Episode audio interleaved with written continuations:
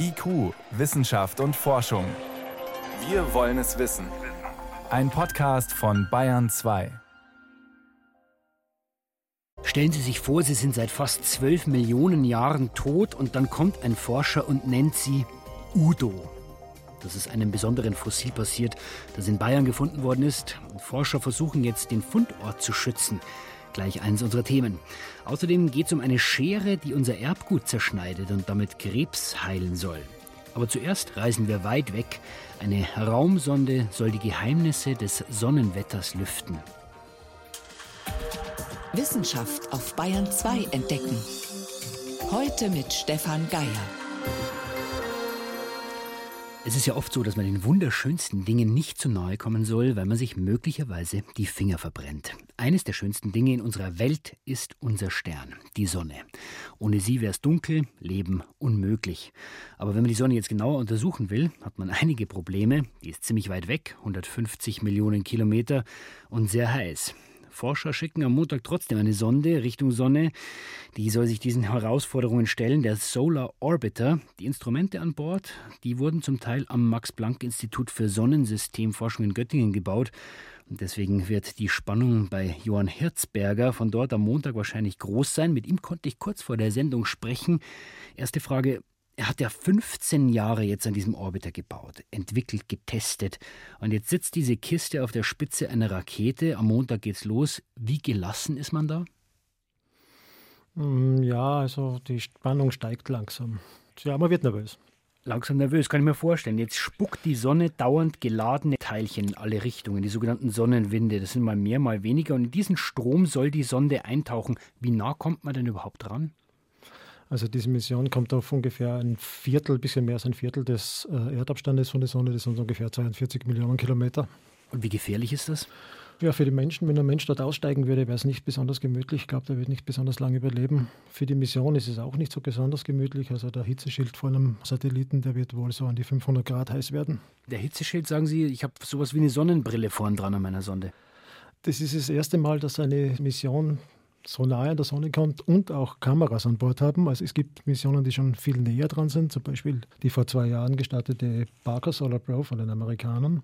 Die kommt noch viel näher ran, aber die haben keine Kameras und die können von einfachen Hitzeschild bauen. Bei uns ist es viel, viel schwieriger. Wir wollen ja durch das Hitzeschild durchschauen und da brauchen wir natürlich so eine Art Sonnenbrille, so Eintrittsfenster, die die enorme Energie wegnehmen. Das heißt, Sie müssen diese Sonnenbrille ab und zu mal aufmachen. Wie kann ich mir das vorstellen? Gibt es da Klappen vorn dran? Ganz genau, da gibt es Remote Sensing Instrumente, hat Türen, die werden dann aufgemacht, wenn man mit den Instrumenten wirklich beobachtet. Was ist denn eigentlich so interessant an diesem Teilchenstrom, diesen Sonnenwinden? Ja, der Sonnenwind, das ist eine kontinuierliche Strömung, die die Sonne ausstreut, viele tausend Tonnen pro Sekunde. Und die gehen in alle Richtungen raus, sind normalerweise Elektronen und Protonen und auch andere Teilchen. Das Interessante daran ist, dass sie sehr große Auswirkungen auf die Erde zum Beispiel haben. Zum Beispiel die schönen Polarlichter, die jeder kennt, die werden direkt vom Sonnenwind angeregt. Gibt es auch Gefahren, die davon für die Erde ausgehen?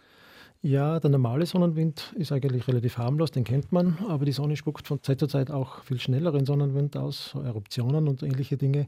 Und die können natürlich auch gefährlich werden, zum Beispiel für Telekommunikationssatelliten, die um die Erde kreisen, um Astronauten, die Weltraumspaziergänge machen wollen oder sogar auf die Erde. So, es hat ein paar Fälle gegeben, dass Stromnetze ausgefallen sind und ähnliche Dinge.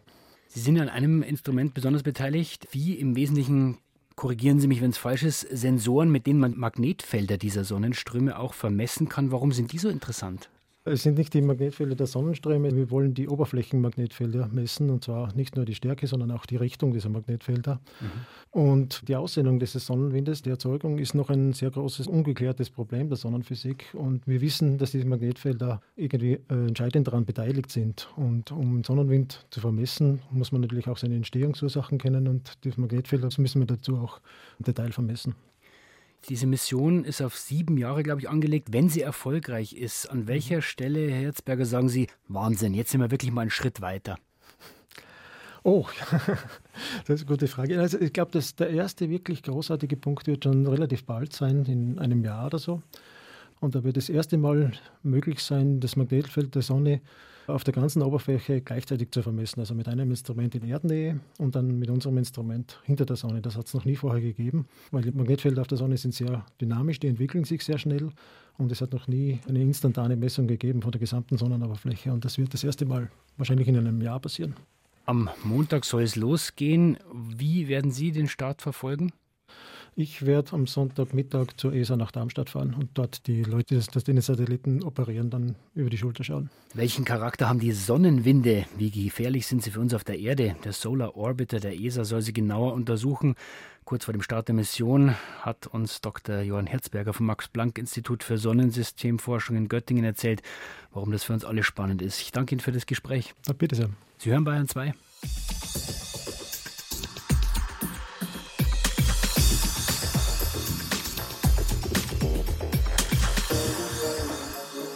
Welcher Menschenaffe ist als erster auf zwei Beinen gegangen? Der Udo war's, sagen Forscher, die vor ein paar Jahren in einer Tongrube im Ostallgäu fossile Reste eines Menschenaffen gefunden haben und ihn eben Udo getauft haben. Spitzname natürlich, wissenschaftlich korrekt heißt er Danuvius guggenmosi. 11,5 Millionen Jahre alt, das Rekord, und das stellt so manche bisherige Sichtweise, wann und wo jetzt der aufrechte Gang sich entwickelt hat, in Frage. Der erste aufrechte Menschenaffe an Bayer. Auf jeden Fall war das damals eine wissenschaftliche Sensation.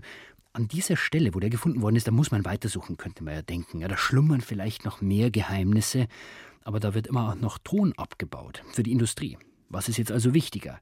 Wenn man mal zurückschaut, dann sieht man solche Fundstätten, die werden in Deutschland nicht unbedingt immer gewürdigt. Vor mehr als 150 Jahren wurde in der Nähe von Düsseldorf der vielleicht berühmteste Urmensch gefunden, der Neandertaler, benannt nach seinem Fundort. Trotz des Sensationsfundes hielt man den aber bis in die Mitte der 90er Jahre nicht für besonders schützenswert, erinnert sich der Neandertaler-Experte Ralf Schmitz vom Landesmuseum in Bonn. Der Kalksteinabbau hat das gesamte Neandertal völlig verwüstet. Im Bereich der Fundstelle hatte sich dann eine Eisengießerei angesiedelt und als Höchstmaß der Missachtung gab es dann dort in den 80er, 90er Jahren einen Autoschrottplatz auf dem Fundplatzareal. Das war also im höchsten Maße peinlich, wenn man mit ausländischen Kollegen dahin ging, die dann berichteten von ihren gepflegten Ausgrabungsstätten. Und man wartete dann dazwischen Autoachsen und Ölpfützen einher. Inzwischen gibt es dort ein Museum und einen Park. Eine zweite weltberühmte Fossilfundstätte in Deutschland ist die Grube Messel bei Darmstadt. Dort wurde Ölschiefer abgebaut, der ein ganzes Universum an Fossilien perfekt bewahrt hatte, mit Details wie Haaren und Mageninhalt, Ursäugetiere, farbige Insekten, Fische, Pflanzen. Trotzdem wurde dort ab den 70er Jahren eine Mülldeponie geplant, gegen Proteste aus aller Welt. Der hessische Kultusminister Hans Krollmann meinte dazu, Fairerweise sollten wir mal akzeptieren, dass die wissenschaftliche Möglichkeit im Zug einer industriellen Nutzung gekommen ist. Und fairerweise sollten wir auch akzeptieren, dass wir nicht in der Lage sind, eine andere Schutzmaßnahme für die Grube zu finanzieren als eine Nutzung für die Müllablagerung dieses Ballungsgebiets. Die weltberühmten Fossilien wären also nach und nach unter Müll verschwunden. Doch im Februar vor 30 Jahren hat man den Plan aufgegeben. Nicht der Wissenschaft zuliebe, sondern weil die technische Ausstattung der Mülldeponie zu teuer geworden wäre. Nun gibt es also eine dritte Fossilfundstätte von Weltrang in Deutschland, die Tongrube Hammerschmiede bei Pforzen. Es ist der Fundort des frühesten zweibeinig gehenden Menschenaffen Udo. Und die Landrätin des Ostallgäus, Maria Zinnecker, hat nicht lange gefackelt. Wir haben eine Allgemeinverfügung vorbereitet, die tritt am 14.02. in Kraft, die sämtliche Grabungsarbeiten unter die Genehmigungspflicht stellt und eine einstweilige Sicherstellung bedeutet. Und dann im nächsten Schritt wird der Bereich zu einem Naturdenkmal erklärt. In der Grube wird zwar auch weiterhin Ton abgebaut werden, denn erst so werden die fossilführenden Schichten frei, aber ebenso wie wissenschaftliche Fossilgrabungen nur mit spezieller Genehmigung, betreut von Experten bei der Fachstelle für nichtstaatliche Museen in Bayern und den Entdeckern von Udo an der Universität Tübingen. Das hat die Landrätin diese Woche mit Wissenschaftsminister Bernd Siebler vereinbart. Gleichzeitig haben die Regierungsfraktionen 450.000 Euro für die Fundstätte zugesagt. Eine Machbarkeitsstudie soll jetzt zeigen, ob sich damit ein Informationszentrum am Fundort finanzieren lässt. Auf jeden Fall soll schon bald eine kleine Ausstellung über die Urgeschichte des Allgäus informieren. Die Paläontologin Madeleine Böhme, Professorin für Paläoklimatologie an der Universität Tübingen, hat Udo entdeckt oder Danuvius, wie er wissenschaftlich korrekt heißt. Sie kann nun auf weitere spannende Funde in Pforzen hoffen. Weil wir durch die einstweilige Sicherstellung natürlich auch die Gewähr haben, dass keine weiteren fossilführenden Schichten abgegraben werden. Die Schichten sind so fossilführend, dass wir definitiv wichtige Funde erwarten. Die Häufigkeit von Menschenaffen als Beispiel ist, ist so hoch, dass wir also in der Zukunft, denke ich, noch sehr, sehr bedeutende wissenschaftliche Erkenntnisse speziell zu der Nuvius erwarten können, aber auch zu anderen Tieren. Wir haben über 117 Arten und viele Arten sind nur mit Einzelfunden belegt. Das ist eine einmalige Chance für die Wissenschaft. Für die Paläontologin Madeleine Böhme sind also weitere sensationelle Funde gar nicht so unwahrscheinlich. Renate L. berichtete über Udo und die Folgen für seinen Fundort. Es ist 18.15 Uhr, Sie hören Bayern 2. IQ, Wissenschaft und Forschung. Wenn Sie mehr wissen wollen, Hintergründe zum Programm von IQ finden Sie unter bayern2.de. IQ, Wissenschaft und Forschung. Montag bis Freitag ab 18 Uhr. Die Diagnose Krebs heißt heute in der Regel Operation. Man kann Tumoren entfernen, wenn sie gut abgegrenzt sind, gut zugänglich oder Chemotherapie. Bei vielen Krebsarten versucht man da im Wesentlichen mit einem Gift die Krebszellen anzugreifen und abzutöten. Seit ein paar Jahren machen sogenannte Immuntherapien Hoffnung. Das sind Medikamente, die unsere eigenen Abwehrzellen dazu bringen sollen, die Krebszellen anzugreifen. Bei manchen Krebsarten gibt es da erste Sachen, erste Therapien, das ist aber noch nicht Standard. Und jetzt stellen Forscher eine Methode vor, die zielt auch auf die Immunzellen, also unser eigenes Abwehrbollwerk. Aber dabei werden diese Zellen, diese Immunzellen mit einem Werkzeug verändert. CRISPR-Cas heißt das, einfacher Genschere. Frage an meinen Kollegen Michael Lange. Was ist jetzt besonders, wenn die neue Genschere zum Einsatz kommt? Ja, man hat in früheren Versuchen auch schon ausprobiert, ob man die T-Zellen des Immunsystems genetisch verändern kann. Aber das soll jetzt genauer und besser gehen mit der neuen Genschere CRISPR-Cas. Und vor allen Dingen kann man mehrere Veränderungen gleichzeitig parallel durchführen.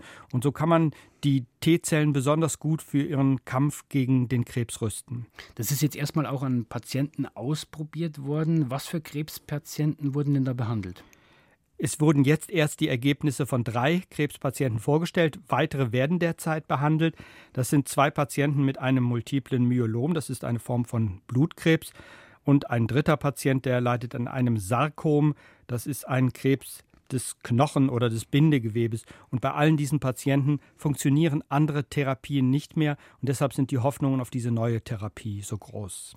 Jetzt ist ja das Gemeine bei den Krebszellen, die schaffen es, dass unser Immunsystem sie nicht ausreichend selber bekämpft. Wie soll diese neue Methode das ändern? Wo setzt das an? Ja, das setzt an zwei verschiedenen Stellen an. Zum einen geht es darum, den T-Zellen zu zeigen, wo sie den Krebs angreifen können. Das heißt, wo sie die Krebszellen erkennen können. Die T-Zellen werden gewissermaßen auf den Krebs gehetzt. Das funktioniert an zwei verschiedenen Stellen im Erbgut der T-Zellen. Und das Dritte, was noch dazu kommt, die dritte Änderung, die setzt an einem sogenannten Checkpoint an. Was ist ein Checkpoint, also eine Zelle? Ja, das ist ein, eine Art Bremse, die dann einschreitet, wenn sie sagt, oh, hier darf ich nicht, nicht wehren, hier geht es gegen körpereigene Zellen.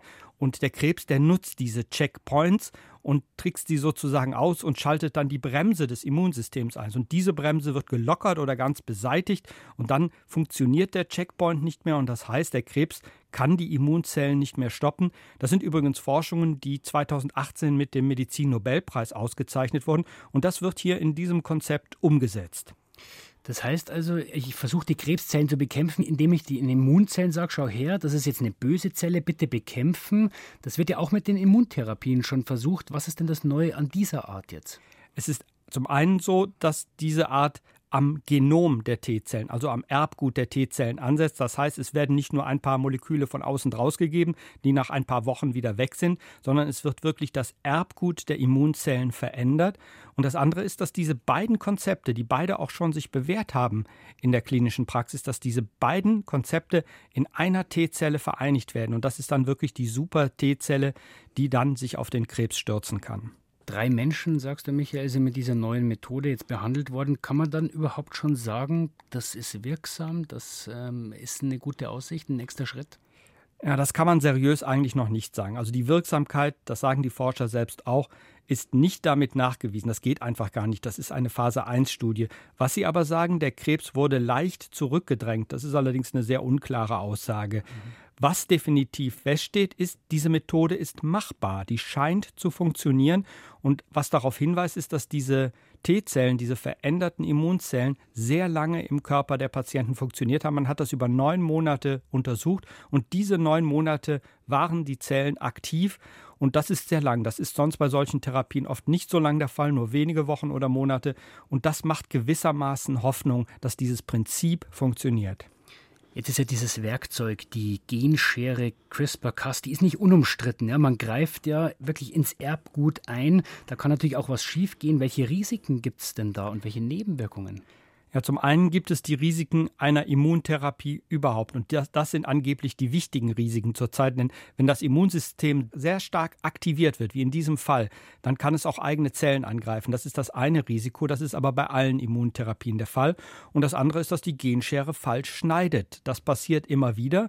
Und die Ärzte haben in diesem Fall nicht die modernste Genschere eingesetzt. Die Studie begann 2016. Inzwischen gibt es Genscheren, die genauer schneiden, aber man hat diese alte Genschere eingesetzt. Trotzdem hat man keine Fehlschnitte gefunden, wie man jetzt in der Fachzeitschrift schreibt. Also man hat auch da die Hoffnung, dass das entweder selten auftritt oder nicht relevant ist mit einer Genschere den Krebs bekämpfen. Eine neue Methode soll unsere Abwehrzellen so verändern, dass sie die Krebszellen wirksam bekämpfen. Vielen Dank für diese Einblicke, Michael Lange. Gerne. Bayern 2. Wissenschaft schnell erzählt. Das macht heute Priska Straub. Ja. Das asiatische Schuppentier mhm. könnte den Coronavirus übertragen haben. Anfang der Woche hieß es eigentlich noch, es waren Fledermäuse. Ja, es ist jetzt eine Neuigkeit, mit der man ganz vorsichtig umgehen muss. Mehr als die Pressemeldung einer chinesischen Universität ist das bisher nicht. Mhm. Nach der könnte das Schuppentier als Überträger tatsächlich in Frage kommen. Aber es stimmt auch, asiatische Fledermäuse tragen das neuartige Coronavirus in sich. Allerdings in einer für Menschen ungefährlichen Variante. Das Virus schafft nämlich den Artensprung nicht auf den Menschen. Und dafür müsste ein Zwischenwirt eine Rolle spielen. Und da haben jetzt die Forscher aus China das Schuppentier im Auge. Die Gensequenz der Viren, sagen sie, beim Schuppentier sei zu 99 Prozent identisch mit dem neuartigen Erreger, also da müssen wir jetzt mal abwarten. Wie kann ich mir dieses Tier vorstellen, das Schuppentier? Ein Säugetier ist vom Aussterben bedroht, deswegen streng geschützt, steht auf der roten Liste. Trotzdem wird es gehandelt und auch geschmuggelt. Das Fleisch gilt als Delikatesse. Und Aha. in Wuhan, davon, wo sich das Virus ausbreitet, da gibt es eben auch Märkte mit exotischen Wildtieren. Auch Schuppentiere werden da verkauft. Das ist insofern interessant. Der SARS-Erreger ist ja auch ein Coronavirus. Auch der wurde angeblich über Wildtiere verbreitet. Als Zwischenwirt waren damals allerdings Schleichkatzen im Gespräch. Und wir bleiben bei seltenen Tieren, sogenannte Galaxien. Galaxien kenne ich. Das klingt doch was aus dem Universum. Jetzt geht es um Fische, eine Familie von Süßwasserfischen. Auch in Australien kommt die vor.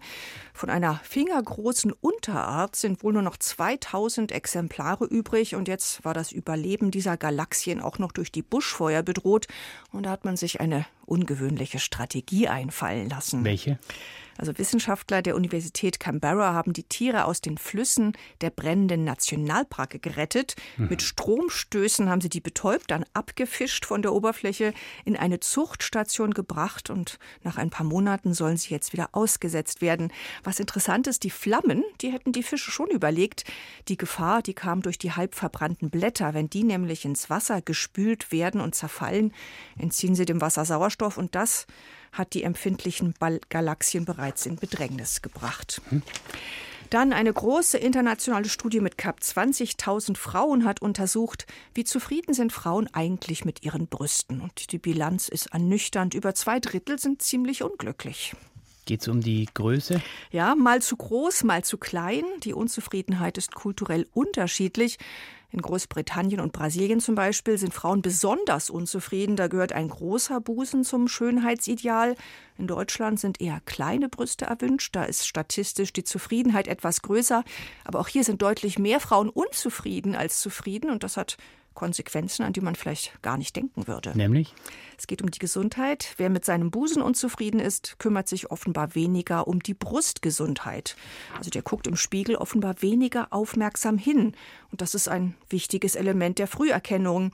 Es gibt aber auch eine weitere Erkenntnis. Die Unzufriedenheit wird mit steigendem Alter offenbar weniger. Also Frauen, die zum Beispiel Kinder geboren haben, die sind eher zufrieden mit sich, so wie sie sind. Vielen Dank, Priska Straub, für die Kurzmeldungen.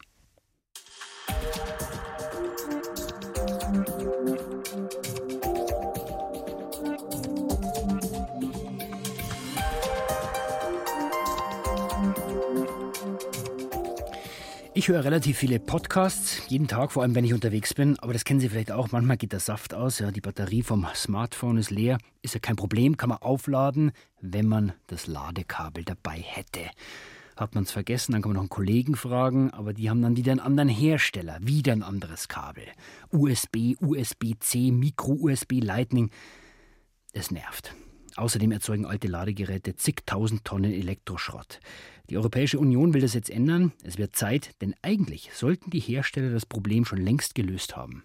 Nach über einem Jahrzehnt verliert Brüssel die Geduld mit den Smartphone-Herstellern. Freiwillig sollten sie sich auf einen einheitlichen Ladestecker einigen, aber bilanziert die Sprecherin der EU-Kommission Sonja Gospidinova. Der freiwillige Ansatz entsprach nicht den Erwartungen der Verbraucher und unserer eigenen.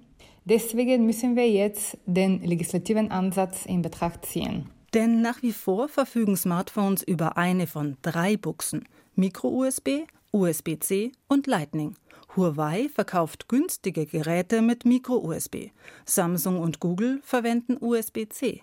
Apple geht eigene Wege mit dem Lightning-Anschluss, aber im Vergleich zu ganz früher sei man in Sachen Vereinheitlichung schon weitergekommen, wertet der Leiter des Instituts für nachhaltige Energiesysteme an der Hochschule München, Sven Bohlen. Jede Firma hat ihr eigenes System und dann hat sich parallel dazu in den letzten Jahren die USB-Varianten immer mehr durchgesetzt. Die haben auch viele Generationen hinter sich gebracht. So der letzte Standard, der USB-C-Stecker, der jetzt auch in den neuen Handys und den meisten zu finden ist, der ist dann doch relativ einheitlich. Da ist also auch schon einiges in den letzten Jahren zusammengegangen. Aber eben noch nicht alles, wie es sich die EU wünscht. Alles eins müsse vielleicht auch gar nicht sein, überlegt Bohlen. Aus wissenschaftlicher Perspektive fördert Konkurrenz auch die besseren Lösungen. Momentan ist das USB-System C mit dem Steckertyp und dem neuesten Standards, auch was die Leistungsversorgung angeht und die Kommunikation von USB, eher top. In der Version vorher war es noch so, dass sicherlich diese Apple-Variante, der Lightning-Stecker, der war dann eine Zeit lang besser als diese etwas wackeligen Micro-USB-Stecker. Jetzt hat sozusagen USB wieder nachgezogen. Also Ende ist sicherlich nicht. Außer Brüssel setzt sich durch mit einem einheitlichen Standard in Europa. Angedacht wäre der für heuer, sagt die Sprecherin der EU-Kommission Sonja Gospidinova. Allerdings sollen vorab weitere Daten erhoben werden. Die Kommission hat eine Studie zur Analyse der Auswirkungen eines gemeinsamen Ladegeräts auf Verbraucher, Industrie und Umwelt in Betracht gegeben die eine Bewertung und Anleitung für die mögliche Umsetzung verschiedener politischer Optionen enthält. Die Studie wird in den kommenden Tagen veröffentlicht. Konkret geht es um drei Ziele. Eine gemeinsame europäische Lösung, mehr Nutzerkomfort und weniger Elektroschrott. Durch alte Ladekabel fallen nach Angaben des Europaparlaments in der EU jährlich rund 51.000 Tonnen Elektroschrott an. Das liegt nicht nur an den verschiedenen Ladekabeln. Viele Hersteller bringen auch in rascher Folge neue, bessere, schnellere Varianten auf den Markt. Zudem existieren für das Material von Kabeln und Steckern bislang keine Qualitätsnormen. Eine Alternative zum Kabel ist das Wireless oder induktive Laden. Das funktioniert auch schon relativ gut, aber die Leistung ist zum einen etwas begrenzt und auch der Wirkungsgrad ist schlechter als mit dem Kabel. Das heißt, so 10, 20 Prozent meiner Energie geht dann irgendwo in Erwärmung flöten, anstatt meinen Akku zu laden. Erklärt der Leiter des Instituts für nachhaltige Energiesysteme an der Hochschule München, Sven Bohlen. Bei einem Handy, beim Smartphone ist es durchaus nicht unwahrscheinlich, dass irgendwann in den nächsten ein, zwei, drei Jahren die ersten Handys rauskommen, wo man sagt, ich spare mir den Stecker komplett und das induktive Laden reicht ein, zwei, drei Jahre warten, bis sich das Kabelproblem vielleicht von selber löst, weil es keine Kabel mehr braucht, das will die EU-Kommission offensichtlich nicht, sondern eine rasche, einheitliche Lösung. Wichtig ist, dass wir überhaupt irgendwann nur noch ein Ladekabel oder gar keins mehr brauchen. Susi Weichselbaumer berichtete. Und soweit war es das von IQ für heute. Am Mikrofon war Stefan Geier.